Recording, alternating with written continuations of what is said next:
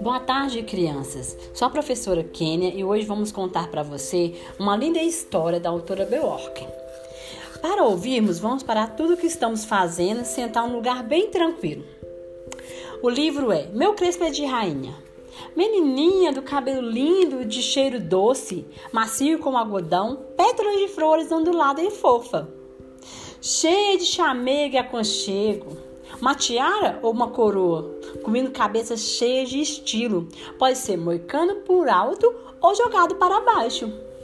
Pode ser amarrado com um pompom ou pode ser curtinho, ou livre, leve e solto, ao sabor do vento. Cabelo para pentear, cabelo para enfeitar, para enrolar, para trançar ou deixar como está.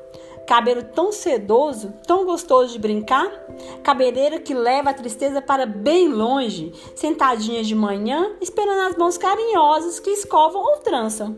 Para o dia começar, enrolado e animado. Pichain? Sim, gosto dele bem assim. Cachinho crespinho, pirotês coquinhos, ou quem sabe com turbantes. Todas as meninas brincam livres, feliz com meu cabelo crespo feliz com meu cabelo firme e forte, com cacho que giram e o fio feito mola se enrola, vira cambalhota. Menininha, você é uma gracinha. Nosso crespo é de rainha. Linda história, não é mesmo? Agora compartilhe com seus amiguinhos que vocês aprenderam. Grande abraço.